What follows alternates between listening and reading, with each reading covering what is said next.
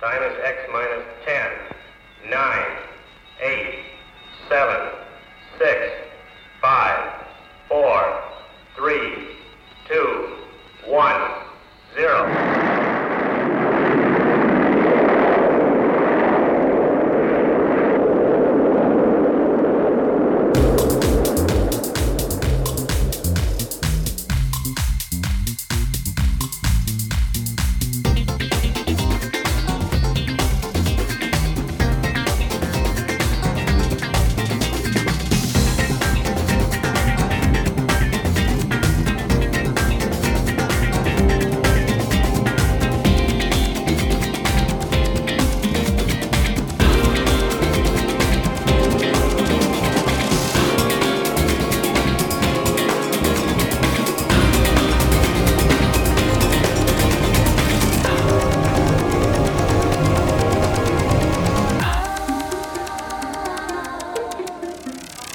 Meine lieben Zuhörerinnen mit Doppelpunkt, wir sind hier wieder bei eurem Lieblingspodcast, den man nicht umsonst Podcast nennt. Und diesmal sind wir in einer großen Stadt, in einer bedeutsamen Stadt, jedenfalls war sie das jahrzehntelang, Berlin. Und ich verrate nicht zu viel, wenn ich sage, dass die letzte Sendung im Jahre 2022 von meinem Gegenüber, der mit einem, was ist das, Aperol Spritz oder wie nennt man das, was du da vor dir stehen hast? Äh, nee, das ist jetzt ein Himbi. Ein Himbi. Ja, Ein und, Himbi. Ich, und ich mit der Berliner Weiße, ich stoße an, Patrick, auf das Jahr Ja. 2022.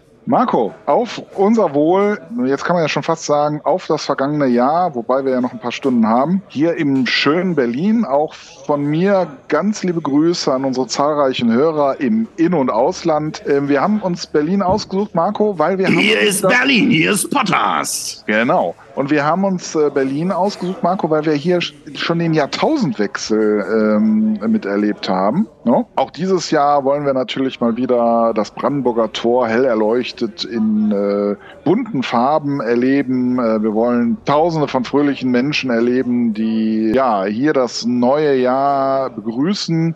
Schauen wir mal, äh, wie es wird. Ähm, das ist, glaube ich, irgendwo auch eine Demo von Ukrainern äh, gegen den ukrainischen Krieg, glaube ich, angesagt. Also da, äh, wer weiß, wie die Nacht noch wird. Ja, Patrick, Ähm, wir, wir, haben uns, wir, sind, wir sind, haben uns ja gerade erst getroffen. Wie sah denn dein Weihnachtsfest aus? Gibt es irgendwas Spektakuläres, was du zu berichten hast? Ich Ja, hätte da so zwei, drei Sachen. Naja, es, es, war, es, es war natürlich, äh, äh, sagen wir mal, trist und leer, weil du nicht dabei warst. Ähm, wir haben Aber ja hast auch schon schöne Weihnachten zusammen verbracht. Aber hast du es nicht gespürt? War das nicht äh, zwischen uns wie Ray und Kylo Ren? Ne? Die haben doch immer so äh, metaphysische Zusammenkünfte in Star Wars äh, 7, 8 und 9 gehabt. Ja, vielleicht. Also hier und da kam dann mal so ein Glimmen auf, äh, wo ich gedacht habe, jetzt gerade bist du anwesend und äh, Wenn irgendwas schiefgelaufen ist, oder? Wenn irgendwas nur schiefgelaufen als ich dann die großen Geschenke für dich herausgeholt habe, also äh, ähm, die immer noch bei mir zu Hause stehen, äh, da habe ich dann auf Mhm. einmal gemerkt, dass du doch nicht da bist. Ja, ich habe ja dieses Jahr eher klein. Ähm, ich habe ja klein, ähm, ne? Ich so unter Motto, das sind 20 Zentimeter. Ja. Und äh, ich will ja nicht immer so tun, als wenn alles 30 Zentimeter wäre oder so. Also, aber nein, äh, um, äh, der, es war schon sch sehr schön. Ähm, also auch wenn in diesem Weihnachten tatsächlich äh, auch viele unschöne Dinge passiert sind. Also nicht jetzt bei uns persönlich, also im direkten, also meinem direkten Umfeld oder so. Da ist zum Glück alles wunderbar, aber schon im unmittelbaren Verwandten und Freundeskreis sind doch Leute kürzlich verstorben oder liegen im Sterben oder ihnen geht es zumindest nicht gut oder Krebsverdacht kommt auf. Also also die Dinge, die sich komischerweise immer zum Ende des Jahres äh, irgendwie so sammeln. Ähm, wo ich mir dann nie sicher bin, ist es tatsächlich so, dass sich die Sachen äh, so in der Winterzeit äh, irgendwie so herausbilden oder ist es einfach, weil man dann mit Weihnachten ja eigentlich eher so ein kuscheliges Gefühl haben will und einem dann solche Erlebnisse ähm, dann äh, irgendwie ja noch komischer erscheinen als sowieso. Ja, also Es liegt, an der, es liegt an der Gesetzgebung, weißt du? Am 1. Januar 2022 zum Beispiel äh, hat man dem massenhaften Töten von männlichen Küken ein Ende gesetzt. Das war Julia Klöckner von der CDU. Die hat per Gesetz einen Riegel vorgeschoben, so dass es seit Anfang des Jahres nun ein Verbot gibt mit ähm, dem Kükentöten. Ist Schluss damit. Also insofern hast du ganz recht, dass Anfang des Jahres äh, die Menschen noch nicht so oder überhaupt Wesen nicht so schnell sterben. Am Ende des Jahres dann schon, weil die wahrscheinlich Gesetze dann erst wieder nächstes Jahr verabschieden verabschiedet werden, die das Sterben von Menschen zum Beispiel verhindern. Wer weiß, aber äh, in dem Fall waren ja keine äh, unbedingt Gesetze äh, da so beteiligt. Na, wer, wer, weiß, vielleicht ist es auch die Winterzeit, wo dann doch viele dann irgendwie eine Erkältung kriegen, die sich dann vielleicht doch schlimmer auswirkt, als man denkt ja, halt, halt so Sachen. Und äh, in diesem Zusammenhang möchte ich auch einen ja, treuen Hörer von uns grüßen, dem es im Moment auch nicht so gut geht, dem Christian. Der, Hallo Christian. Ja, und dem wir auch viel Kraft wünschen äh, in der jetzigen Zeit und äh, in dem, was noch kommen mag. Geht, geht es ihm nicht gut oder, oder, äh, oder Menschen, nein, die ihm nahestehen? Menschen, die ihm nahestehen. Ne? Okay. Und ähm, wie gesagt, da wünschen wir ihm viel Kraft, dass es irgendwie gut durchgeht und ähm, ja, und der Christian hat zum Beispiel, der war zum Beispiel Weihnachten bei mir. Ja, so sieht's aus, Marco. Nimm dir mal ein Beispiel. Ja, wahrscheinlich hast du ihn eingeladen. Hm? Wahrscheinlich hast du ihn eingeladen. Ja, ich habe dich auch eingeladen. Hast du nicht ah. die große, hast du nicht diesen großen Brief, diesen DIN A4 großen Brief gesehen, der äh, bei dir im Briefkasten lag? Ach, ich dachte, das wäre wieder so eine Knolle aus Italien, irgendwie, dass ich irgendwo falsch geparkt habe in der Fußgängerzone oder irgend sowas, ne?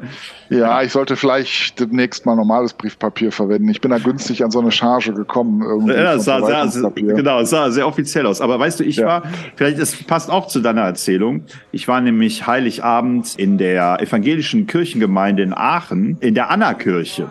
Und da war eigentlich der Anlass, äh, es gab der, der Bachverein hat sich hat eine Bach-Kantate zum Besten gegeben als musikalische Christvesper. War auch sehr eindrucksvoll. Das Witzige war nämlich, also die äh, Kirche hatte dann so eine Empore und auf dieser Empore standen dann äh, ganz viele, ähm, äh, ja, das ganze Orchester und auch die Bach-SängerInnen und äh, die sah man aber gar nicht, jedenfalls ich sah die nicht, weil ich mich ungern so weit nach vorne setze. Es sei denn, es ist ein Die Ärzte-Konzert Konzert, da ist mir das vollkommen egal, ob die Teenies hinter mir keinen Platz mehr haben oder nichts mehr sehen können. Aber ansonsten bin ich immer sehr vorsichtig, weil ich keine Lust habe auf dieses Entschuldigung, können Sie sich vielleicht woanders hinsetzen, Sie sind doch sehr groß. Na, jedenfalls habe ich mich weit nach hinten gesetzt und so gegen Ende, also erstmal war ich ja überrascht, dass plötzlich während des Konzerts sich entpuppte, dass eigentlich, glaube ich, der die ganze Zuhörerschaft aus einem einzigen Bachverein bestand, weil plötzlich jeder mitsang. Also so viel musikalische Beteiligung bei Bachliedern habe ich noch nie äh, erlebt in irgendeiner Kirche. Also ich vermute mal, nicht nur die oben äh, waren aus dem Bachverein, sondern auch die unten saßen, waren, waren alle im Bachverein.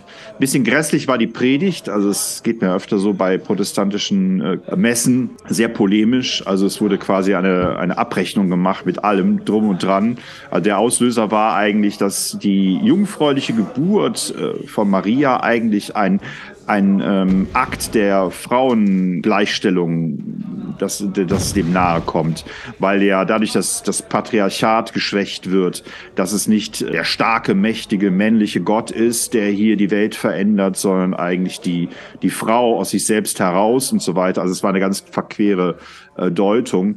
Hat mich so ein bisschen äh, an mein Studium erinnert, Germanistikstudium, ähm, wo dann plötzlich alles ja äh, gendermäßig oder feministisch äh, gedeutet werden musste, weil die ganze Literatur ja eine einzige, eine einzige Heuchelei ist, äh, weil die ja. Männer ja nicht dazu stehen, äh, ihre wahren Bedürfnisse äh, nach außen zu kehren und ihre Machtgespinste auch durch Literatur in die Welt äh, posaunen. Jedenfalls die Rede oder die Predigt war dann äh, mehr oder weniger so, was alles, wofür wir alles aufstehen müssen, ob das jetzt der Iran ist, ob das Afghanistan ist, ob das äh, der Ukraine, also der Russlandkrieg gegen die Ukraine ist und so weiter. Überall müssen wir aufstehen. Da habe ich gedacht, okay, was ist denn jetzt eigentlich mit der Kirche? Also die Kirche äh, predigt und ermuntert zum Aufstand, zur Revolution, zum Dagegen an.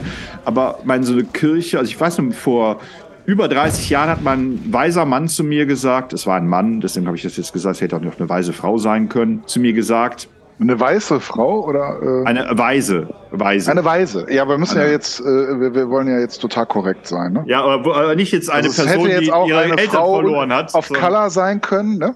Also ja, genau. Die, äh, Nein, es ja. war ein, es war ein. Ähm, ähm, aber weise. Homo, homosexueller, weißer, aber weiser Mann. Ein weiser Mann.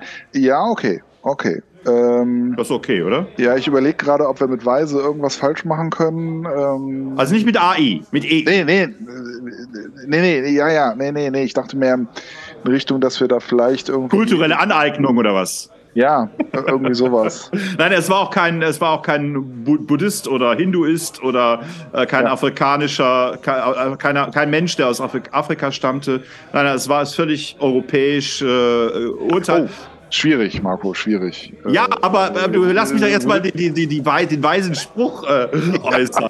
Der ist natürlich äh, kontextuell gebunden. Natürlich entstammt er von einem ähm, homosexuellen, weißen, mitteleuropäischen Mann, der äh, mit afrikanischem Migrationshintergrund, hoffentlich. Na, vielleicht Gedankengut, aber nicht äh, Hintergrund. Jedenfalls so okay. ist nicht so. Okay. Jedenfalls hat er, hat er zu mir gesagt, Marco, äh, wenn man die Welt verändern will, dann durch die Kirche. Weil er hat, äh, er hat äh, allen Menschen, die, also er war selber so eine, ich glaube, es war so eine ähm, parakirchliche Trägerschaft, die er geleitet hat. Und er war der völligen Auffassung, dass äh, wenn man wirklich, weil die Kirche hat so gute Strukturen, also Kommunikationsstrukturen oder auch Machtstrukturen überall auf der Welt, dass wenn man wirklich was verändern will, dann geht das am besten über die Kirche.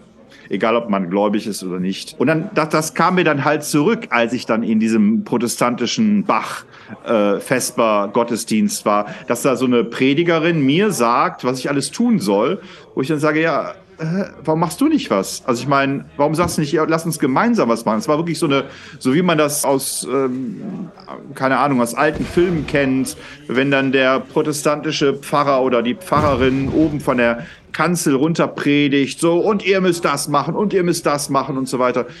Fand ich irgendwie ein bisschen komisch. Aber jetzt kommt das eigentlich, was ich erzählen wollte. Während, also kurz vor Ende der Messe, beobachtete ich dann so eine paar Reihen vor mir links also ich saß rechts, nicht aus äh, ideologischen Gründen, sondern einfach ergab sich so. Wir müssen aber darauf hinweisen. Ergab sich so.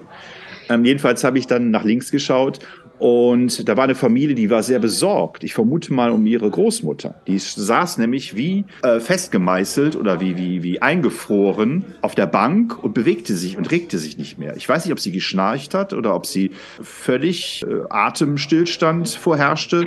Jedenfalls, die, die Familie wurde total panisch und ich dachte schon, jetzt muss ich aufstehen. So der Motto, hier, ähm, ich kann nichts, aber ich kann es mal probieren. Aber ähm, es waren schon so viele, die da rumwirbelten. Ähm, na, jedenfalls wurde diese Dame dann irgendwann auf den Rücken gelegt, Beine hoch, also war dann irgendeiner, ich weiß nicht, ob der mit der Familie bekannt war, jedenfalls ein, zwei Reihen hinter der Familie saß, der bemühte sich dann, diese Frau zu reanimieren.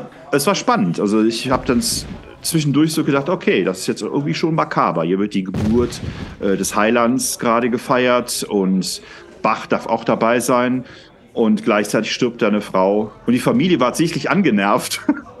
Weil die auch dann, jetzt gehen wir mal mit der Oma in die Kirche. Und dann stirbt die uns da weg. Ne? Macht einen Riesenaufstand so. Ne? Also so, so kam das bisschen rüber. Ne? Während dieser eine Mann, der dann so zwei Reihen, das weiß ich, ob der Arzt oder Mediziner oder Sanitäter war, jedenfalls, der blieb dann ziemlich ruhig, hat auch mal alle so ähm, beruhigt. Irgendwann wurden dann die Seitentüren aufgemacht und dann äh, kam also der Krankenwagen und hat diese Frau dann ab weg mitgenommen. Aber äh, sie konnte auch wieder gehen am Ende. Also es war wirklich so eine Sache von, ich sag mal, 15 Minuten. In diesen 15 Minuten hat es also dieser Mann geschafft, diese Frau entweder wiederzubeleben oder zurückzuholen oder. Gut, wahrscheinlich ist sie dann nur in Ohnmacht, also in eine Ohnmacht gegangen und äh, ja. Ja, jetzt macht das. Ich habe eigentlich versprochen, dass ich das hier spektakulär erzähle. Dass, ja, du, äh, die man, Lahmen man, werden wieder gehen. Also dass man sich gruselt. Ja, ja, ja, ja. Und die Personen, mit denen ich in der Kirche war, die hatten sich relativ weit nach vorne gesetzt. Die haben gar nichts davon mitbekommen. Die haben sich nur gewundert, dass plötzlich äh, äh, der Krankenwagen kam. So nahe liegt Geburt und Sterben zusammen, Patrick. Ja. Ja, bei uns, äh, also ich, äh, wir waren selber auch in einem Gottesdienst, auch in einem evangelischen, haben aber auch uns erzählen lassen, wie es denn im katholischen Gottesdienst so war. Und äh, in beiden Gottesdiensten war das Thema Ukraine-Krieg, wobei jetzt im evangelischen Gottesdienst ein bisschen auch die Hilflosigkeit des Pfarrers auch zum Ausdruck gebracht wurde, weil er einerseits ja schon auch den bewaffneten Kampf gefordert hat, ähm, andererseits aber auch natürlich gesehen hat, dass das jetzt nicht unbedingt der christlichen Lehre unbedingt entspricht und, äh, und hat eben da sozusagen mit sich gehadert und das für und wieder ähm, auch dargelegt. Ja. Und äh, es ist natürlich dann immer schwierig, wenn man so ein Fass aufmacht, dann wieder zum äh, Licht der Welt äh, zurückzukehren. Aber er hat es dann äh, über den Umweg des römischen Rechts äh, oder des römischen Friedens, muss ich genauer sagen, den er ja für einen Gewaltfrieden gehalten hat. Und äh, also als nicht einerseits nicht so erstrebenswert, aber andererseits hatte er ja auch schon so Ansätze, irgendwie mit Gewalt einen Frieden zu erreichen. Ne? Also ähm, es war so ein bisschen, äh, man wusste nicht ganz genau, wo jetzt die Lösungsansätze liegen. Aber das war jedenfalls so Thema. Was sagst du denn zu dem ähm, Antrittsbesuch von Zelensky bei Biden? Was für Signale sendet uns das jetzt? Äh, also Zelensky macht natürlich alles richtig äh, äh, im Großen und Ganzen. Das, äh, also wenn die, die Ukraine Zelensky nicht hätte, wäre die Ukraine schon längst untergegangen, behaupte ich jetzt mal, weil der Zelensky von Anfang an auf eine mega Öffentlichkeitsarbeit gegangen ist, die ich so noch nie erlebt habe äh, in, in keinem mir bekannten Land, äh, was in so eine Situation gerutscht ist. Also man merkt wirklich, dass er Medienprofi ist. Und äh, äh das, was man ihm ja an, anfänglich, äh, ich sag mal, eher als Nachteil ausgelegt hat, dass er ja vom Fernsehen kommt und Komiker ist und so, ja, würde ich mal sagen, hat er ja ähm, sehr, also für seine Sache ja sehr deutlich umgemünzt. Und ähm, so, also ich fand es zwar nicht sehr sympathisch, äh, also äh, mit welcher Anspruchshaltung die Ukraine sozusagen an Deutschland herangetreten ist, äh, so in dieser Phase, ne, ihr müsst, ihr müsst, ihr müsst äh, uns irgendwas schicken und, äh, und den Bundespräsidenten nicht eingeladen haben, all so ein Spaß.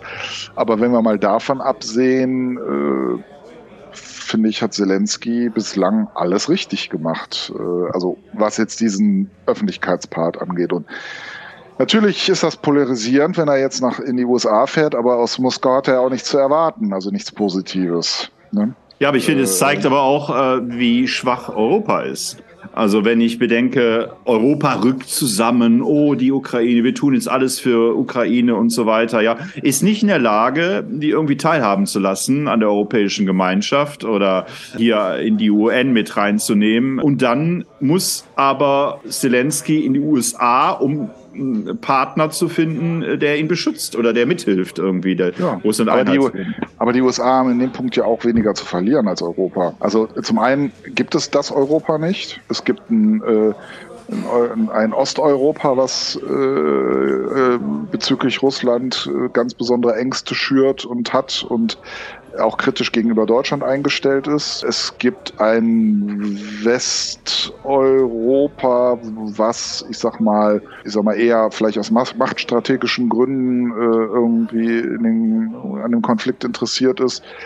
Ich sag mal, es gibt ein Südeuropa, was, naja, also nicht so richtig, ja, irgendwie mitgeht, aber jetzt auch keine eigenen Ziele wirklich da verfolgt, sondern eher ein bisschen darüber klagt äh, oder äh, dass sie eben ähm, ja, von der Versorgung abgeschnitten werden. Also die Interessen sind sehr unterschiedlich und es gibt ein Deutschland in der Mitte, was äh, ja einfach ein Problem hat. Also entweder macht Deutschland wieder auf eigene Machtpolitik, dann äh, wird Deutschland auch wieder absolut in der Kritik der mindestens der osteuropäischen Länder stehen. Denn es ist ja absurd. Einerseits wird von Deutschland verlangt, eine starke und mächtige Armee zu haben. Wenn Deutschland aber eine starke und mächtige Armee hat, dann beginnt auch wieder die Angst, äh, in, in Osteuropa irgendwo zwischen den beiden Blöcken irgendwie aufgerieben zu werden. Das ist alles sehr schwierig. Ja, aber was ich sagen wollte, ist ja, dass die EU so ein Problem hat, sich klar zu positionieren. Und äh, mein, Sie könnten ja, ja, tatsächlich jetzt sagen, okay, kommt da, kommt Moldawien, Ukraine, kommt zu uns, wir sind ein Europa. Und das haben die doch alle, oh, was haben die alle gesagt? Oh, ja, jetzt stehen wir bei der Ukraine, jetzt sind wir. Und was passiert? Ja, letztlich muss Zelensky dann doch in die USA fliegen, um, um jemanden zu finden, der entsprechende Power hat, ähm, der entsprechend äh, auch Russland zeigt, hey, die sind nicht alleine. Ja, Nö, aber, aber, aber äh, Europa ist eine Wirtschaftsmacht, aber es ist keine Militärmacht. So. Ich, ja, äh, aber das sagt sich ja jetzt so offensichtlich. Ja, aber das finde ich jetzt nicht verwunderlich. Also es war ja von Anfang an so. Also die, die, äh, das, äh, ich sag mal, das Motivierende kam ja auch nicht aus Europa, auch schon vor, sondern äh, es waren ja die, tendenziell die Amerikaner, die Einf äh, Einfluss genommen haben in der Ukraine. Na, jetzt kommst so. du mit, mit, mit, deinen Verschwörungstheorien, Patrick. Also das sind ja keine Ver äh, Das ist ja, ja, jetzt müssen wir mal zwei Sachen trennen. So, also äh, ich weiß, dass das jetzt mittlerweile als Verschwörungstheorien gestellt wird, aber es, es, es sind Fakten. Damals wurde, als die Wiedervereinigung Deutschlands war, wurde Russland zugesagt, dass die NATO sich nicht ausdehnt. Die NATO hat sich ausgedehnt. Das ist doch keine Verschwörungstheorie, das ist doch Fakt. Ja. Polen, Litauen, Lettland, die sind doch alle in der NATO. Ja, das so. haben wir auch schon besprochen in unserer Sendung. So, also das ist ja keine Verschwörungstheorie, das ist ja so. Die Frage ist nur, ob das äh, Russland trotzdem berechtigt, in ein Land einzumarschieren und es zu zerstören. So, und da sage ich nein. Aber zu sagen, das wäre nie gesagt worden, äh, das, das halte ich ja nun für so. Ich, ich sage, wenn Russland, äh, Russland hat eben nicht dafür gesorgt, so Sympathiewerte zu äh, wecken bei den Ländern, dass sie darauf verzichten oder äh, sogar sich mit Russland verbünden, sobald sie irgendwie demokratisch werden. Das, das, das ist ja das große Problem. Also da hat Russland einfach auch viel verpasst. Und deswegen können die Russen für mich jetzt auch nicht so argumentieren. Also das ist mein, also. Ja, und es mussten alle mussten in die Ukraine fliegen, um ihr Beileid und ihr Mitgefühl, aber Biden nicht. Äh, bei Biden, da musste dann Zelensky äh, dahin fliegen. Ja. Konsequent. Konsequent. So ist natürlich, das ist natürlich Wasser auf die Mühlen der russischen Propaganda, ganz klar. Äh, genau auch diese Konstellation, die du da beschrieben hast. Aber es ist ja nicht so, dass äh, Zelensky nicht auch sonst gereist wäre. Ne? Und ich meine, die Europäer sind letztendlich ja auch froh darüber, dass äh, sozusagen Amerika den Buckel dann hinhält und Waffen liefert und so weiter.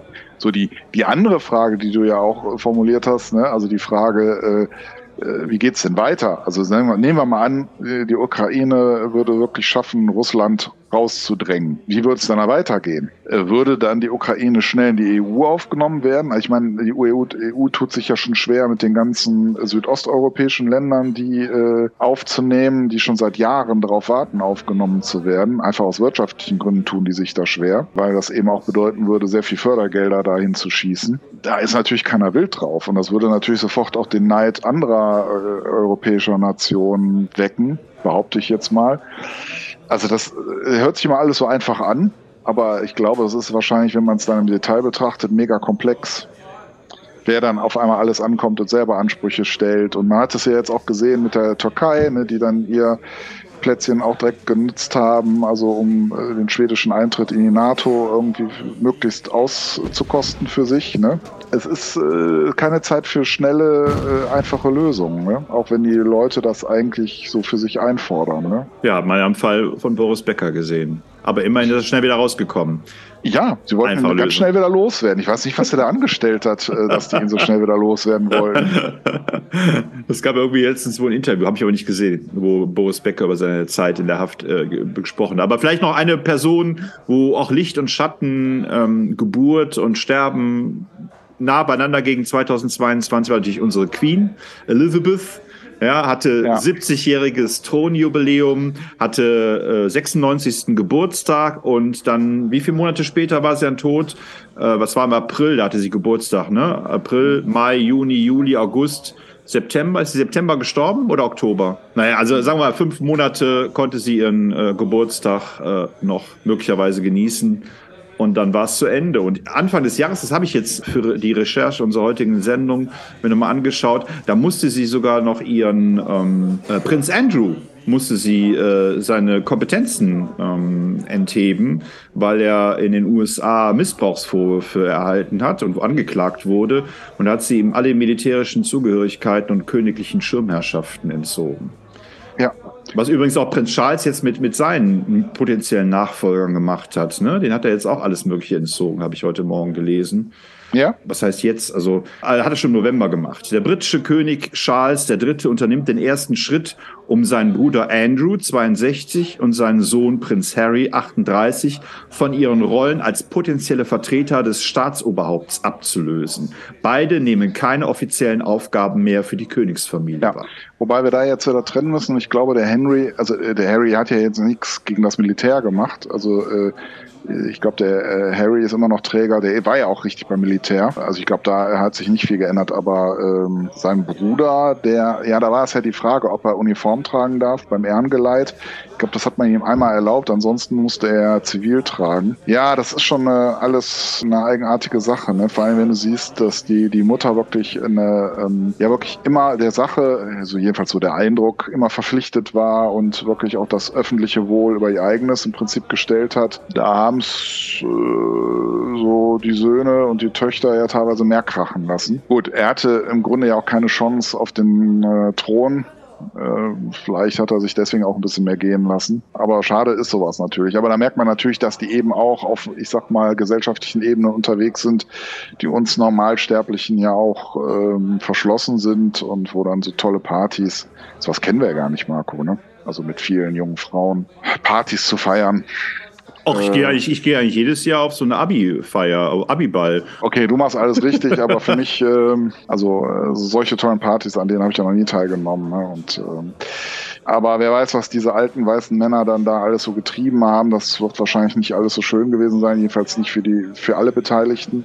Ja, damit hat ähm, auch äh, Kardinal äh, Wölki äh, zu kämpfen, ne? dem man ja jetzt auch mehrfach vorgeworfen hat, dass er Informationen hatte und die entsprechend nicht ähm, äh, umgesetzt hat, beziehungsweise keine Ermittlungsverfahren eingeleitet hat. Dann Aber ich hoffe dann nicht, dass Kardinal Work hier auch an so Partys teilgenommen hat in New York. Äh. Nein, das nicht, aber äh, wir redeten ja gerade von Partys oder von Dingen, die, die er ja wusste. Also ich meine, er hätte ja auch äh, diese ganzen ähm, Schäfchen, seine ganzen äh, Jungpfarrer, keine Ahnung, wer da sich an wem vergriffen hat, hätte er doch, äh, hätte er schon alles viel transparenter machen können. Ne? Das war ja schon ein Schock, was im Laufe des Jahres rausgekommen ist, wie viele Menschen ähm, daran beteiligt waren und wie viel gedeckelt worden ist letztlich. Ne? Also ich, ich habe es jetzt im Einzelnen nicht verfolgt, aber ähm, ja, äh, und vor allen Dingen noch immer, ne? Also ich glaube, da ging es ja auch um, um jüngere Fälle, ne? wenn ich das richtig erinnere. Also nicht nur so Sachen, die. Ja, 2019, Jahre... genau, 2019. Ja, also ich, ich, ich kann ja einerseits nachvollziehen, dass man versucht, irgendwie sowas unter den Teppich zu kehren, einfach damit das System irgendwie äh, insgesamt weiterläuft, aber es geht natürlich nicht. Der Schaden, den er jetzt, ich sag mal, der Gesamtkirche dazu jetzt dadurch sozusagen zugefügt hat, ist ja enorm viel größer, als wenn er damals äh, gesagt hätte, ja, es gibt so Leute oder wir haben wieder welche. Das, das ist natürlich wirklich ein Grundproblem. Ja, und letztlich hat man jetzt auch in Rom wieder gesehen, ähm, dass die deutschen Kardinäle auch die, die Änderungen tatsächlich ja wollen, dass das ja letztlich aus Rom so nicht gewünscht ist, weil die äh, Restkirche eine ganz andere Standpunkte natürlich vertritt. Ne? Ich denke, das wird noch ein massives Problem werden und ich kann mir vorstellen, ähm, also dass entweder die katholische Kirche in Deutschland ausblutet, weil sie keine Beteiligten mehr hat. Oder aber, dass sich hier eine eigene katholische Kirche sozusagen äh, bilden wird, die sich unabhängig von Rom erklärt, aber letzteres werden wir wahrscheinlich nicht erleben. Möchtest du eigentlich noch was äh, trinken? Also ich meine, hier wird man ja überhaupt nicht bedient. Das ist ja echt so eine typische Altberliner Kneipe hier.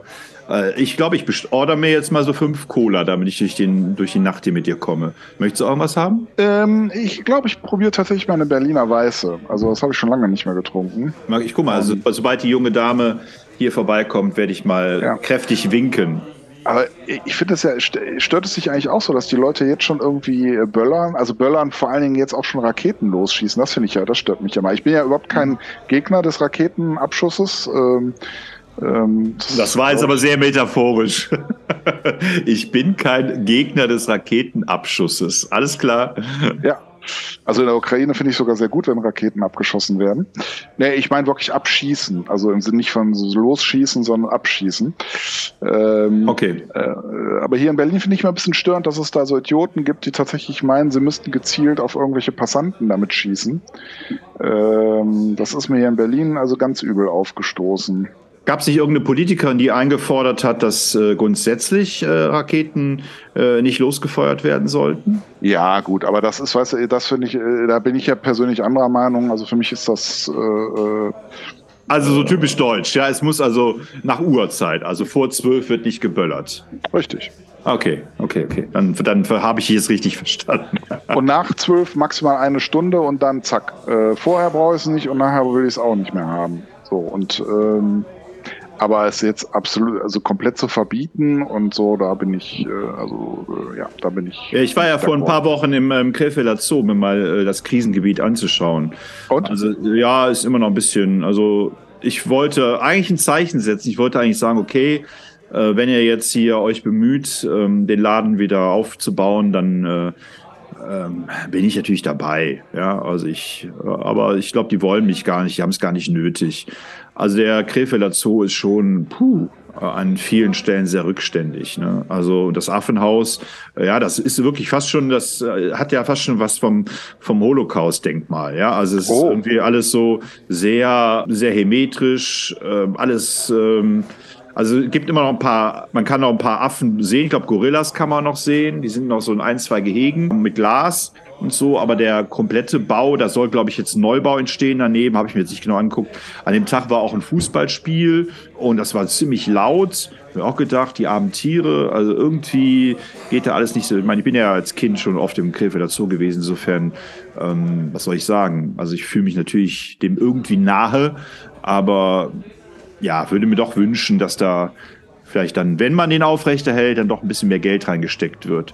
Oder vielleicht mal überlegen, wie man das Geld, was da gelassen wird, vielleicht so ähm, ummünzen kann, dass es in die wirklich wichtigen Dinge reinfließt. Ja gut, aber wo, wo meinst du denn, dass in nicht wichtige Dinge investiert wird? Naja, ich meine, die haben ja schon Besucheransturm. Das ist ja gar nicht so, äh, gar, da gehen ja gar nicht so wenig Menschen in Krefelder Zoo. Und mich wundert dann eben, dass so wenig äh, Gehege wirklich gepflegt werden oder jedenfalls so, dass man das Gefühl hat, dass die gepflegt werden. Also wenn ich jetzt zum Beispiel da bei den Flamingos bin, da stinkt es so unheimlich, ja, also habe das Gefühl, da passiert gar nichts. Die lassen die Flamingos da auf dieser Insel rumhüpfen und ansonsten stinkt's einfach nur. Auch diese ganzen Käfige für Raubkatzen und so weiter, die sehen teilweise aus wie äh, 1970 oder so. Ja, also da könnten auch irgendwelche politischen Gefangenen drin sitzen. Ja, guckst, du mal, guckst du mal, ist das ein politischer Gefangener? Ah, nee, ist eine Raubkatze. Ja, super. Ja gut, Flamingos, das kann ich nachvollziehen. Raubkatzen, da, die sind ja teilweise erneuert worden und ähm, ja, weiß ich nicht. Also zur Ehrenrettung muss man sagen, es gibt auf jeden Fall Teilbereiche, die sind sehr gelungen und scheinen mir auch gut zu funktionieren. Ich denke mir, dass man manche Bereiche auch thematisch so zusammenlegen könnte, dass man zumindest für Besucher attraktiver gestaltet. Ob die Tiere jetzt was davon haben, das ist dann natürlich nochmal eine andere Frage. Ja, und das Fußballstadion, äh, auch wenn ich jetzt wahrscheinlich oder wenn wir jetzt einen riesen Shitstorm kriegen, also könnte von mir aus auch äh, zurückgebaut und äh, die ganzen Flächen dann im Zoo noch zugewiesen werden. Dann wären natürlich auch größere Bereiche möglich, wo ich sag mal vielleicht auch eine kleine Savanne oder sowas eingerichtet werden könnte oder sowas. Andererseits muss man natürlich sagen, diese Zoos, ähm, äh, ja, da siehst du ja auch eben auch keine Tiere mehr, wenn die dann artgerecht gehalten werden weil es für ein Tier ja durchaus artgerecht ist, sich irgendwo zu verstecken, wenn es Menschen sieht. Äh, und, um es mit Jochen Malmsheimer zu halten, man sieht dann nur noch viel Erde, also rote Erde, braune Erde, seltene Erden, vielleicht noch ein bisschen grün, aber sonst siehst du ja nichts. Ja, diese Haltung, diese Haltung nehme ich ja auch ein, wenn ich zum Beispiel im Kölner Zoo bin. Ja, also ich meine, wenn ich da die Elefanten durchs Fernglas beobachten kann, denke ich mir auch so, ja, super. Dann gucke ich mir doch lieber einen Tierfilm auf Arte an oder so. Ah, langsam können die, kann die Cola mal kommen, hier, Patrick. Ah, ja. ah, da, ah, da ist sie ja. Cola ist da. Berliner Weiße wollten wir auch. Hallo? Naja, beim nächsten Mal versuche ich es, Patrick. Da musst du jetzt auch noch ein bisschen Cola mittrinken. Ah, guck mal, die haben hier auch Fritz-Cola. Natürlich. Fritz-Cola. Die einzig wahre Cola. Sie schmeckt auch nach drei Stunden noch, nachdem man sie geöffnet hat. So, so viel aber haben, haben, haben, wir zum, haben, wir zum, haben wir zum Thema Cola eigentlich schon mal, ich meine, wir hätten darüber gesprochen, ich probiere es aber jetzt nochmal, weil ich das so, so heftig finde, dass äh, Coca-Cola ähm, kein Patentrezept, also beim Patentamt kein Rezept angegeben hat, weil die Angst haben, dass das Rezept dann äh, quasi benutzt werden kann, so dass eigentlich jeder äh, die, die Marke Coca-Cola nutzen kann äh, für seine Zwecke ähm, weil es ja kein Patentrecht gibt diesbezüglich. Aber es gibt Markenrecht. Ja, wahrscheinlich für Coca-Cola, ja. Aber du hast auch für das Design, äh, äh, aber für das Rezept haben die keine. Ne? Hattest du nicht gesagt, weil sie eben befürchten, dass es sonst nachgemacht wird? Ja, genau, das habe ich gerade gesagt. Muss, ne? Das genau. habe ich gerade gesagt, ja, ja, genau. Genau. Ja, ja, aber für die Marke an sich haben sie schon äh, die Rechte gesichert. Aber wusstest du, äh, jetzt, wir haben ja so viel über Tode heute schon gesprochen, äh, wusstest du übrigens, dass sich dann doch Fitness nicht auszahlt, Patrick? Das ist aber mal ein gutes Signal für uns. Gibt es da Statistiken? Nee, aber am 21. Oktober 2022 ist Rainer Schaller gestorben. Das war der Gründer von McFit. Der ist bei einem Flug. Der ist ja. bei einem Flugzeugabsturz in Costa Rica ums Leben gekommen, an Bord äh, umge umgekommen. Der, an Bord der Maschine waren neben Schaller, seine Partnerin, die beiden Kinder, ein weiterer Deutscher und der Schweizer Pilot. Die Leiche von Schaller und einem seiner Söhne werden zwei Tage später gefunden. Am 4. November wird Schaller offiziell für tot erklärt. Aber gut, das kann man ja nicht seinem Training äh, jetzt irgendwie. Äh, also hätte, hätte er jetzt einen schönen Herzinfarkt gekriegt oder sowas. Oder dann hätte ich gesagt, du hast recht. Naja, ne, es ist so, äh, was ich damit sagen will, dass das Schicksal äh, einfach absurd ist. Ja, es gibt Menschen, die so viel dafür tun, dass sie fit sind, fit bleiben, dass sie gesund sind, dass sie alles dafür tun und dann stürzen sie mal eben im Flugzeug ab. Ja? Während Leute wie wir sich gehen lassen, das Leben genießen, äh, fünf gerade sein lassen, mal ein paar Kilo zu viel drauf haben und am Ende werden wir wahrscheinlich diejenigen sein, die mit 100 noch sagen, geht's jetzt mal langsam los? Aber wir könnten ja theoretisch auch abstürzen. Wir können aber wir tun es ja nicht. Das ist das ja die ja, Ironie des. Schicksals. Ja, ich weiß nicht, wie alt war denn der Schaller? Vielleicht haben wir noch. Wenn einer von uns beiden jetzt mit dem Flugzeug abschützt, dann kann man natürlich diese Sendung nehmen und sagen, Edgy Badge, da kann man die ganzen gehässigen Menschen, so wie ich jetzt hier gerade über Rainer Schaller äh, gehässig rede, obwohl ich ihn gar nicht kenne. Äh, aber McFit ist natürlich jetzt auch nicht gerade ähm, eine Marke, die, ähm, weiß ich nicht, viel besser ist als McDonald's oder Coca-Cola, wenn wir schon mal bei meinen Lieblingsmarken sind. Aber wenn ich das richtig erinnere, ähm, äh, ist doch das Konzept groß ne? und günstig zu sein, ne? Groß, günstig. Ich glaube, du kannst die ganze Nacht kannst du in dieses McFit kannst gehen. Durch, ne? durch, äh, du könntest theoretisch, jetzt, wenn du eine Nachtschicht hast, könntest du so um 4 Uhr morgens könntest du zum McFit gehen und sagen, okay, ich bin noch nicht ausgelastet. Ich laufe jetzt mal 3000 Meter und stemme ein paar Gewichte und so weiter. Also wenn ich jetzt ja. gerade aus dem Lager komme bei Amazon oder so, ja, und da, weil der Marco nachts noch irgendwelche Bücher und Comics bestellt hat. Ne? Mhm, mh, mh, mh. Ich wollte ja. übrigens, ich wollte heute übrigens eine Rubrik aufmachen. Ich wollte dir von den besten Comics 2022 erzählen. Oh. Ähm, und habe dann mal geguckt, also ich habe wirklich viel Comics gekauft dieses Jahr, weil ähm, ja auch ich die Pandemie nicht nur zum Wandern und zum Erkunden genutzt habe, sondern auch um, um einfach wieder einen meiner kindlichen Hobbys, auch durch motiviert durch unsere Sendung, hatte ich wieder Lust, äh, viel mehr Comics, ich sag jetzt mal, zu lesen.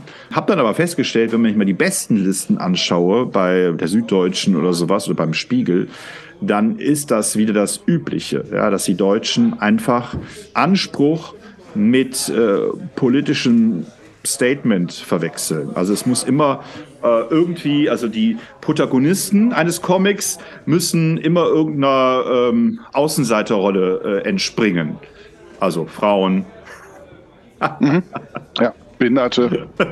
ja, irgendwas muss halt sein. Also sie gehören halt jedenfalls nicht zum, zum Mainstream, zum Stammtisch, äh, zur Stammtischrunde, so wie jetzt hier. Und äh, dann ist das wert, dass man da A, einen Comic drüber macht, was möglicherweise keinen Plot hat, keine gute Storyline hat, aber im Endeffekt dann doch auf der Bestsell äh, Bestsellerlisten zu erscheinen. Dafür muss auch keine besondere Zeichenkunst vorhanden sein. Es ist wichtig, dass ähm, sich dieses, dieser Protagonist, diese Protagonistin oder diese diverse Figur sich äh, möglicherweise in Selbstmitleid ergießt oder ähm, äh, die Welt anprangert. Also nicht, dass die jetzt alle schlecht sind, aber ich hatte das schon verwundert, äh, wenn ich mir dann so angucke, was so in Frankreich oder Belgien für Comics entstehen. Das sind ja dann doch schon auch Comics, die möglicherweise etwas romantisiert sind, ja, weil sie eher dieses Abenteuer-Feeling äh, noch einfangen wollen und so weiter. Aber in Deutschland, auch hier Flix, mein, mein wirklich geschätzter deutscher Comiczeichner, hat ja dieses Jahr ähm, das Humboldt-Tier rausgebracht, also seine Hommage an das Masupilami. Und wir haben ja beide schon festgestellt, dass das Masupilami hier 2022 70 Jahre alt geworden ist. Ist also quasi vor über 70 Jahren in Palumbien einem Ei entsprungen. Aber auch dieser Comic spielt er natürlich in Berlin. Und so ähnlich wie der Spiro-Comic ähm, den Flix damals äh, zur, zur, zur Wiedervereinigung angesetzt hat, hat er diesmal das Humboldt-Tier quasi äh, ja, zur Nazizeit eingesetzt, zur Weimarer Republik. Und also vor der Nazizeit zur Weimarer Republik, wo die Nazis langsam groß wurden. Und äh, damit das immer irgendwie so einen äh, sozialkritischen, historischen ähm, Touch hat und so weiter, was ich schade finde. Ähm, weil die Geschichte wirkt teilweise, wenn ich jetzt mal eine Kritik äußern darf zu das Humboldt-Tier, äh, wirkt das teilweise anachronistisch, weil die äh, Figur, eine weibliche Heldin, ähm, ein sehr toughes Mädchen darstellt, die aber gleichzeitig auch sich an der Sprache bedient, die absolut überhaupt nicht funktioniert in der Weimarer Republik. Also sie spricht einfach so, wie, wie Kids heutzutage sprechen würden, ja, mit vielleicht ein paar Einschränkungen und so weiter. Und dann denkt man sich, wenn man, also ich jedenfalls, wenn ich diesen Comicband lese, Echt jetzt? Also wo ist jetzt da die historische Verortung? Also wieso soll das in der Weimarer Republik spielen? Von der Idee her ganz schön, dass es da eben auch dann ähm, äh, eine weibliche Heldin gibt und dass Humboldt eigentlich eher lächerlich gemacht wird in seinem Tatendrang. Also es gibt da mehrere Zeitsprünge in diesem Comic. Aber trotzdem natürlich Flix, äh, ich möchte ihn auch nicht jetzt, äh, wie soll ich sagen, im besonderen Maße kritisieren oder negativ kritisieren, weil ich einfach seinen Strich total mag und auch seine Projekte in der Regel sehr ambitioniert finde. Gerade für einen deutschen Comiczeichner, der ja sich wahrscheinlich diese ganzen Projekte auch sehr erkämpfen muss. Ne? Äh, ist ja wahrscheinlich als Comiczeichner in Deutschland zu überleben äh, nicht so einfach äh, wie als französischer oder, oder amerikanischer. Wobei bei den amerikanischen weiß ich das ja auch nicht, inwiefern äh, die wirklich viel Geld verdienen. Neil Adams ist gestorben dieses Jahr. Du erinnerst dich, der Batman-Zeichner, von dem ich noch ja. vor äh, letztes Jahr noch äh, geschwärmt habe, als ich dann in New York war und äh, in seinem Büro Studio Büro besucht habe. Der ist jetzt 2022 gestorben. Habe ich nur zufällig in so einer, in irgendeinem Batman-Comic so als Nebenschauplatz äh, lesen dürfen. Also ist anscheinend nicht groß, äh, jedenfalls in den deutschen Medien nicht groß äh, thematisiert worden. Das äh, gilt ja äh, interessanterweise ab und zu tatsächlich für äh, ziemlich bekannte Künstler, die komischerweise äh, trotzdem nicht, ähm, also die auch in Deutschland sehr bekannt sind, äh, aber trotzdem irgendwie nicht, offensichtlich nicht für wert befunden werden, zum Beispiel im Spiegel, ne, die haben ja so eine Rubrik immer verstorben und so, dann erwähnt zu werden. Ne? Da wird dann, keine Ahnung, irgendein Jazzmusiker erwähnt, den vielleicht fünf Prozent aller Weltmenschen irgendwie, nee, das wäre noch übertrieben. Also jedenfalls ein geringer Prozentsatz überhaupt kennt, äh, aber so Leute äh, werden da nicht erwähnt. Ne? Jetzt ein, wie 2021, als Dusty Hill äh, von Sisi Top verstorben ist. Das hat, ja, das, das, das hat keinen, das hat keinen Widerhall gefunden, ne? Also äh, das hat mich total gewundert, ne? weil ja sonst irgendwie jeder Depp da irgendwie äh, äh erwähnt Ja, und wird. was wollten diese Anti-Öl-Aktivistinnen, ja, die in England dieses angeblich berühmte Gemälde Sonnenblumen eines angeblich berühmten niederländischen Künstlers Vincent van Gogh äh, mit Tomatensuppe beworfen haben, ja? Was sollte das bitte schön? Wer ist van Gogh? Kann mir das bitte mal jemand erklären? Das ist der ohne Ohr. Und jetzt auch anscheinend ohne Sonnenblumen. Ohne Sonnenblumen. ja, also die, die, äh, muss ich ganz ehrlich sagen, also die letzte Generation, also da habe ich jetzt persönlich, ich habe da zwar Verständnis dafür, dass sie es machen, aber letztlich finde ich es nicht richtig und würde mich wahrscheinlich auch aufregen, wenn so einer meine Straße irgendwie versperrt. Naja, ja, in, in England, in England läuft ja, was politischer Aktivismus angeht, äh, scheint das ja alles ein bisschen merkwürdig. Das habe ich dir auch erzählt. Als ich in London war, da waren ja so ein paar Aktivisten, die, glaube ich, gegen den Klimawandel demonstriert haben oder auf den Klimawandel aufmerksam gemacht haben. Die haben sich auf die Straße gesetzt, da in äh, Westminster Abbey und waren dann, bestanden dann aus zwei, drei Aktivisten und dafür wurde der ganze Straßenverkehr lahmgelegt. Ne? Ähm, ich meine, ich habe gewundert, dass die äh, britischen Polizisten da nicht schneller für Ordnung gesorgt haben. Aber immerhin gab es zwei, drei Menschen, die darauf aufmerksam gemacht haben, dass es einen Klimawandel gibt. Aber die äh, englische Politik ist ja sowieso etwas strange. Also ich meine, was wir da für Wechsel hatten. Wie hieß sie, äh, die man schnell, schnell wieder vergessen durfte? Liz mhm. Die dann mal für ein paar Wochen im Amt war und dann wieder gehen musste, weil sie sich jetzt auch nicht viel äh, größer herausgestellt hat als ihr Vorgänger. Und jetzt haben wir den, wie wird ausgesprochen, Sunak, Sunak. Ja, also äh, lass mich vielleicht noch ein Wort zu den Klimaaktivisten sagen. Ich finde es es, macht, es hat für mich jetzt, oder sagen wir, es hat sich ja gezeigt, dass zumindest im Braunkohletagebau hat es ja anscheinend was bewirkt, diese militante, der militante Widerstand. Ob das jetzt auch mit den insgesamten politischen Entwicklungen auch jetzt irgendwie zusammenhängt, dass das das noch unterstützt hat, aber man hatte schon den Eindruck, dass der militante, das militante Vorgehen da schon tatsächlich was bewirkt hat. Nur, ähm, also wenn man jetzt hier irgendwie, also äh, das Wirtschaftsleben und den Verkehr irgendwie durch zwei, drei Leute die sich auf der Straße festkleben. Ähm, ich glaube, also außer dass die Leute sich darüber ärgern und aufregen, wird das keine Veränderung bringen. Und, äh, und es, es, es gefährdet auch tatsächlich Menschenleben und ähm, da können die sich noch so rausreden, aber wenn da eben Krankenwagen durch will und nicht durchkommt, weil eben Stau sich äh, fünf Kilometer nach hinten durchstaut, ja, so, dann äh, ähm, tut mir leid, da sind die Firmen mitverantwortlich. So. Und wenn die das in Kauf nehmen, also Menschenleben, also das Menschen, also sozusagen Menschenleben in Kauf dafür nehmen, weil sie dann sagen, ja, aber wenn wir jetzt nichts machen, dann sterben noch viel mehr Menschen, dann ist das halt so schon eine Argumentation, die für mich so in Richtung Terrorismus geht, also Rote Armee-Fraktion, die ja auch Menschenleben in Kauf genommen haben, um höhere Ziele zu erreichen.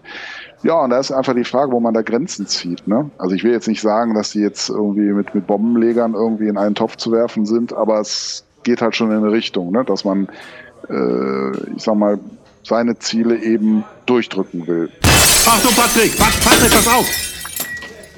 Ah! Oh! Oh! Marco? Ich hab, ich hab doch gesagt, pass auf! Ah! Direkt an meinem Ohr vorbei. Habe ich gesagt, pass auf? Aber so schnell konnte ich mich doch nicht ducken. Also ich habe gesagt, pass auf. Du musst doch, du musst doch auf mich hören. Das ist deine Ignoranz, ja? Ist doch klar, dass hier in Berlin äh, Feuerwerkskörper durch Alt-Berliner Kneipen fliegen. Oder? Ja. Aber das sind nicht die Leute, die sich festkleben, glaube ich jedenfalls nicht. Ich glaube, das sind so normale Idioten. Tritt, tritt die doch mal aus hier, bitte, Patrick. Das dreht sich ja noch weiter im Kreis. Ah! Oh! Marco, jetzt komm du mal dazu. Komm, nimm mal deine Cola und kipp's sie Nein, nein, nein, nein, nein. Es gibt eine Kettenreaktion, das weiß ich ganz genau. Wenn ich. Weißt du eigentlich, was, wie, wie, wie Cola aussehe, wenn man keinen Farbstoff da rein tun würde? Äh, weiß? Nein, grün. Wieso grün? Habe ich nicht näher. Es gab irgendwann letztens so einen Post auf Instagram oder so, da wurde Dinge, die einen schockieren, die man, wo man nicht gerechnet habe, hat. Und da waren so 40 so äh, Fun Facts. Und äh, der 39. war zum Thema Cola und dann wurde gefragt, ähm, äh, wie denn Cola aussieht, wenn man keinen Farbstoff reintäte. Und dann war halt die Antwort grün. Aber dagegen spricht doch Crystal Coke. Ja, wahrscheinlich ist die ja nochmal destilliert oder so. so wie deine Berliner Weiße, die jetzt hier blöd auf dem Boden rumliegt, weil du die umgetrümmert hast, Patrick. Das war nicht ich. Das war der Angriff eines äh, Idioten-Trios. Keine Ahnung. Ja, wart mal ab, bis unsere Rechnung kommt. Äh, da wird das wahrscheinlich alles draufstehen. nee, wieso? Wir kriegen ja jetzt hoffentlich hier mal Freikola. Ich warte jetzt hier schon die ganze Zeit auf meine achte Cola. Und es kommt nichts. Buddy, wie würdest du das Jahr denn zusammenfassen? Oder, nee, äh, du hast eben, ja, Entschuldigung, bevor der Kracher reinkam, wolltest du noch Naja, was? also äh, im Grunde gab es, ich sag mal, drei, vielleicht vier Haupterlebnisse, wobei, wenn man mal im Detail guckt, also ich habe mir mal eben die Mühe gemacht, mal so einen Jahresrückblick äh, bei Spiegel Online mal mitzunehmen. Es ist, hat schon eine ganze Menge, ist schon eine ganze Menge passiert in jedem Monat. Da ist ein Vulkan ausgebrochen, da sind Leute weggeschwemmt worden, äh, solche Dinge mehr. Aber ich sag mal, was sich so einprägt, sind natürlich der Ukraine-Konflikt, äh, das ist äh, der Iran mit dem Aufstand der Frauen. Ähm, das ist äh, der Tod der Königin. Ja, nicht nur die Frauen, auch die äh, nicht äh, den ja, allgemeinen Klischees oder der, der des Menschenbilds entsprechenden, was man so ein konservatives Menschenbild ja, hat. Ne? Aber es, ich war Anlass war ja dann doch äh, das Kopftuch beziehungsweise das Tragen von Kopftüchern. Äh, auf jeden Fall, das würde ich sagen. Ähm, äh, das waren eigentlich so die drei, ähm, ich sag mal, Ereignisse, die medial vor allen Dingen halt transportiert. Wobei ich sagen muss, dass ich vom Iran jetzt schon längere Zeit äh, medial nicht mehr viel mitbekommen habe. Also es scheint ein bisschen einzuschlafen, der Berichts. Äh, also ja, vielleicht kann man es hier, genau, am 16. September 2022 im Iran stirbt eine 22-Jährige wenige Tage nach ihrer Verhaftung durch die Religionspolizei in einem Krankenhaus. In den sozialen Medien löst der Fall Empörung aus. So soll die Frau zunächst festgenommen worden sein, weil ihr Kopftuch nicht richtig saß. Nach Protest gegen ihre Festnahme sei sie von der Polizei auf die Wache gebracht worden. Dort soll sie auf den Kopf geschlagen worden sein, was zu einer Hirnblutung führte. Diese Darstellung weisen die Behörden vehement zurück. Das war quasi, äh, also im, am 16. September ist es losgegangen mit den globalen, mit der globalen Kritik an der Art und Weise, wie Frauen oder ja, sich nicht religiös angepasste Menschen im Iran äh, behandelt werden. Ich, ja. finde, ich finde, dass das ja, ähm, man hat aus meiner Sicht, dann, wenn man mal Corona auch mal so als Anhäng, als, als Anfang, es wurde nicht Anfang des Jahres alles gesagt, dass es jetzt weitergeht und dass wir mit der nächsten Welle rechnen müssen und so weiter. Und anscheinend war diese Welle ja auch da. Aber die Menschen hatten einfach keinen Bock mehr darauf. Also ich finde, dass, dass man schon gesehen hat, die Menschen hatten ein unheimliches Bedürfnis wieder nach nach Nähe, nach ähm, Ausgehen, ähm, nach ähm, Zusammenkünften. Also was ich ja auch die letzten Folgen schon gesagt habe, gerade die Weihnachtsmärkte, die waren ja überfüllt. Auch die ganzen Konzerte, es, da waren vielleicht zwei, drei Menschen mit Masken. Der Rest äh, ist eben ohne Masken wieder da gewesen. Es war allen wieder egal. Und selbst Lauterbach, nee Quatsch, äh, hier, wie heißt der, der unser, also nicht Kekulé, Drosten. Ja. Drosten. Drosten. Also äh, selbst selbst Drosten hat er jetzt äh, verlautbart, dass er die Pandemie für beendet erklärt. Und ähm, Lauterbach hat ja noch damit zu kämpfen, dass die Bild-Zeitung ihn ja fertig machen will und ähm, das alles kleinreden will. Aber de facto ist es ja so, die Menschen haben alle irgendwas. Ähm, weiß nicht, zu wie viel Prozent äh, sie äh, jetzt äh, den Coronavirus-Intus haben. Aber oft ist es ja so, dass die Leute sagen, nee, nee, sie haben eine ganz normale Grippe oder nee, nee, sie haben eine ganz normale Erkältung und so weiter. Ich weiß ja. gar nicht, ob die sich überhaupt noch testen lassen oder ob die nicht Angst haben, dann in Quarantäne gehen zu müssen. Aber das hinterfrage ich jetzt nicht. Und auch in meinem Arbeitsumfeld wird da eigentlich kaum noch gefragt. Ein paar vereinzelte Menschen, die irgendwelche Vorerkrankungen haben, die sind immer noch ein bisschen übervorsichtig und äh, empfindlich und tendenziell hysterisch. Aber das Gros der Menschen hat die Pandemie eigentlich jetzt für beendet erklärt. Nur die Benzinpreise, aber das wäre Quatsch. Benzinpreise deutet die Erde auf den Ukraine-Krieg hin.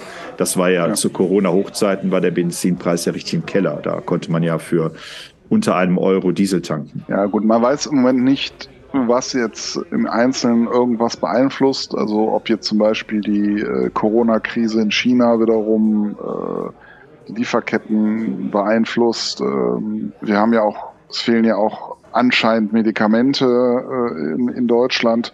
Vielleicht kann man mal vielleicht positiv festhalten. Also es scheint ja doch zu sein, dass die, der deutsche Umgang beziehungsweise der europäische Umgang mit den Pandemien ähm, doch offensichtlich besser funktioniert hat als der chinesische, also einer Diktatur. Und ja, dass es mit den Impfungen wohl tatsächlich äh, auch wohl positiv, also in Europa verlaufen ist, also mit den richtigen Mitteln zu impfen scheint ja auch im Vergleich mit China besser funktioniert zu haben. So viel halt zum Thema auch Impfgegner. Wobei ich da auch nochmal Abstriche machen möchte, was jetzt eine Impfpflicht angeht und äh, ich sag mal eine Impfvernunft. Äh, so, also ich bin immer noch gegen eine Impfpflicht, aber ich äh, kann es nur sehr eingeschränkt verstehen, wenn Leute sagen, sie wollen sich nicht impfen lassen. Wohlgemerkt, wenn ein Medikament jetzt schon seit Monaten irgendwie erfolgreich getestet wird und ich weiß auch die Argumentation, weil wir auch Impfgegner im Bekannten- und Freundeskreis haben, die dann irgendwelche Statistiken angeführt haben, wie viele Leute dann auch gestorben sind. Aber das Problem an Statistiken äh, ist ja immer, es sind eben Statistiken und äh, die mal so, mal so gelesen werden und vielleicht auch mal aus dem Kontext gerissen werden. Das ist halt schwierig. Ähm, aber so insgesamt scheint es doch am Ende ganz gut gelaufen zu sein. Ja, in gewisser Weise, also es freut mich nicht für die Chinesen, weil die chinesische Bevölkerung kann da im Prinzip nichts für. Aber wenn es tatsächlich in Europa besser gelaufen ist, ja, ist es vielleicht doch ein Zeichen, dass Demokratien doch gewisse Vorteile haben, auch wenn es dann ein Hin und Her über den Weg vielleicht gibt am Anfang. Aber der Weg, der dann am Ende dann beschritten wird, nach den ganzen äh, inneren Auseinandersetzungen, scheint dann ja offensichtlich besser zu laufen, als das vielleicht eine Diktatur vermag, die vielleicht schneller Entscheidungen trifft, aber vielleicht eben auch nicht immer die richtige. Ich glaube, ein Geheimnis müssen wir noch lösen, Patrick. Wo sind all die Arbeitskräfte hin? Wo, ja, sind die, wo sind die Menschen, die früher im, im, Restaurant, im Bistro gekellnert haben? Wo sind die Menschen, die früher in der Bäckerei, im Supermarkt ausgeholfen haben? Wo sind die Menschen, die Konzerte möglich gemacht haben? Wo sind die ganzen Techniker? Wo sind die ganzen Handwerker? Wo sind die ganzen Ingenieure? Was machen die alle? Wovon, wovon leben die eigentlich? Ich habe keine Ahnung. Wo sind die? Ich glaube, da kommen ganz verschiedene Entwicklungsströme zusammen. Also wenn du mich persönlich fragst, ich glaube, dass ein größerer Teil von denen heute auf der Uni ist, weil das ja, ich sag mal, im Laufe der Jahrzehnte wurde ja eine Handwerksausbildung oder überhaupt, also alle Uni, Uni außer Uni universitären Ausbildungen wurden ja im Grunde immer dadurch disqualifiziert, indem immer gefordert wurde, die Leute müssten doch alle eine Uni-Ausbildung machen.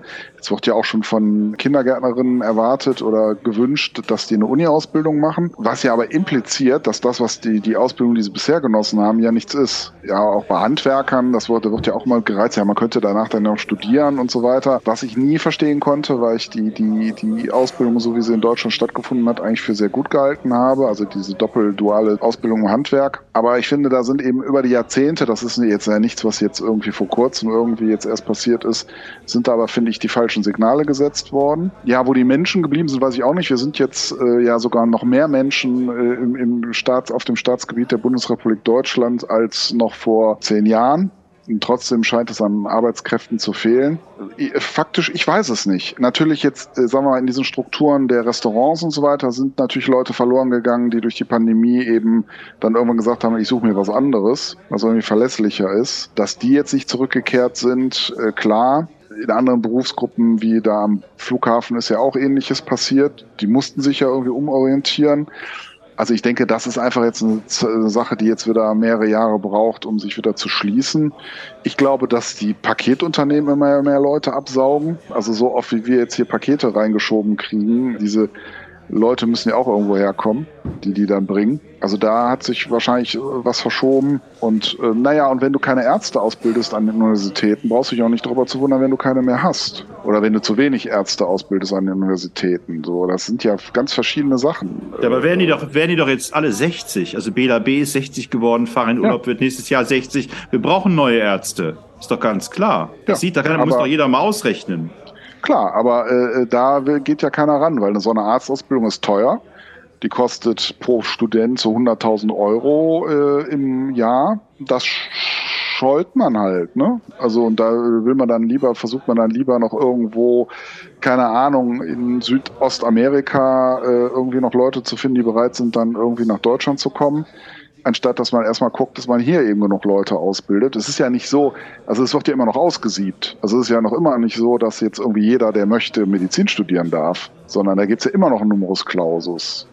Aber es ist ja nicht nur da, also ich weiß, äh, mein Steuerberater sucht auch händeringend irgendwie Fachkräfte.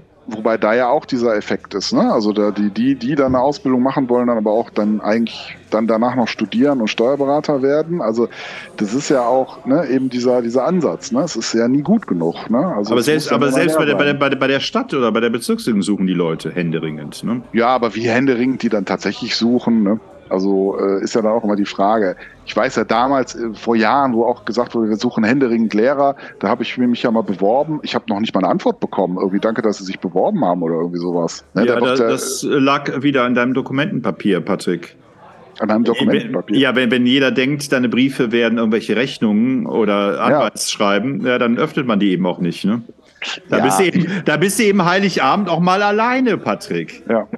Na, ich glaube einfach, dass da gar nicht die Strukturen da sind, die das wirklich in Angriff nehmen. Man könnte ja zum Beispiel bei Lehrermangel sagen, okay, wir schauen uns mal um. Äh, ob es nicht vielleicht zum Beispiel Geisteswissenschaftler gibt, die äh, heute irgendwie im Supermagazin arbeiten oder sowas, weil sie in ihrer eigentlichen Professur nichts gefunden haben, dass wir die nochmal ordentlich ausbilden, pädagogisch irgendwie nachschulen und dann eine Option eben geben, äh, ins Schulwesen irgendwie einzusteigen. Ich glaube, es gibt eine ganze Menge Leute, die sich da nie Gedanken drum gemacht haben, dass sie vielleicht auch gute Lehrer sein könnten, weil so irgendwie nie in ihrem Karrierefeld irgendwie war. Ja, aber da muss, müsste da tatsächlich ein Wille da sein, den ich nicht sehe. Ich sehe auf der einen Seite eine Lehrerschaft, die im Grunde das gar nicht will, dass da Leute nachqualifiziert werden, weil das ja ihre eigene Ausbildung äh, irgendwie ja, ad absurdum führt oder zumindest zu, also kleiner macht, ne, wenn da jeder herkommen würde. Ne? Wobei ja früher zumindest ja die Lehrer ja auch erstmal klassisch ausgebildet wurden und die eigentliches Handwerkszeug dann ja eigentlich auch erst im Seminar gelernt haben. Da verstehe ich nicht, warum man das dann nicht weiter so praktizieren kann. Da sehe ich also jetzt, was diesen Bereich angeht, sehe ich auch ein Versagen des Staates, dass die sich nicht wirklich bemühen, also ernsthaft bemühen, da was zu ändern. So und im Moment ist ja diese Tendenz zu sagen, alle Lehrer verdienen gleich viel, egal ob jetzt auf der Grundschule oder in der Oberstufe auf dem Gymnasium. Das, ich weiß nicht, wohin das jetzt führen wird, ob dann äh, das Interesse vielleicht für Grundschulen zunimmt, aber dafür dann für Gymnasien abnimmt. Das weiß man ja dann alles am Ende nicht. Ja, wo fehlt's noch, Marco? Wo haben wir noch? Wo fehlen noch? Äh, äh schau, mal, schau mal auf die Uhr, Patrick. Schau mal auf die Uhr. Schau mal auf die Uhr. Äh, Ich, ich würde sagen, wir müssen jetzt mal raus. Und wir können ja möglicherweise dann gleich im neuen Jahr einfach noch die nächste Sendung aufnehmen für die Woche da drauf. Aber ich glaube, heute müssen wir mal Schluss machen, damit wir jetzt gleich anstoßen können und zum Brandenburger Tor flitzen können. ja, das machen wir, Marco. Lieber Patrick, dann lass uns mal anstoßen hier. Wir müssen noch runterzählen. Lass uns mal zusammen runterzählen. Also, 10, Neun, 8, sieben, 6, fünf, 4, drei, 2, eins. Hey! Marco, lass dich umarmen. Schön mit dir hier den Abend zu verbringen. komm, schnell raus hier aus dieser Kneipe. Lass uns die Zeche, Ja, aber- la- lass uns die Zeche prellen. Ja, absolut. Und dann schnell Helme angezogen, damit wir nicht noch weiter äh, von Raketen getroffen werden. Alles klar. Und, Und dann, dann gehen wir jetzt mal zum Brandenburger Tor, oder? Genau. Und nächste Woche sehen wir uns wieder, wenn ihr wollt. Wollt Und wenn und ihr. könnt. Ja. Tschüss. Tschüss.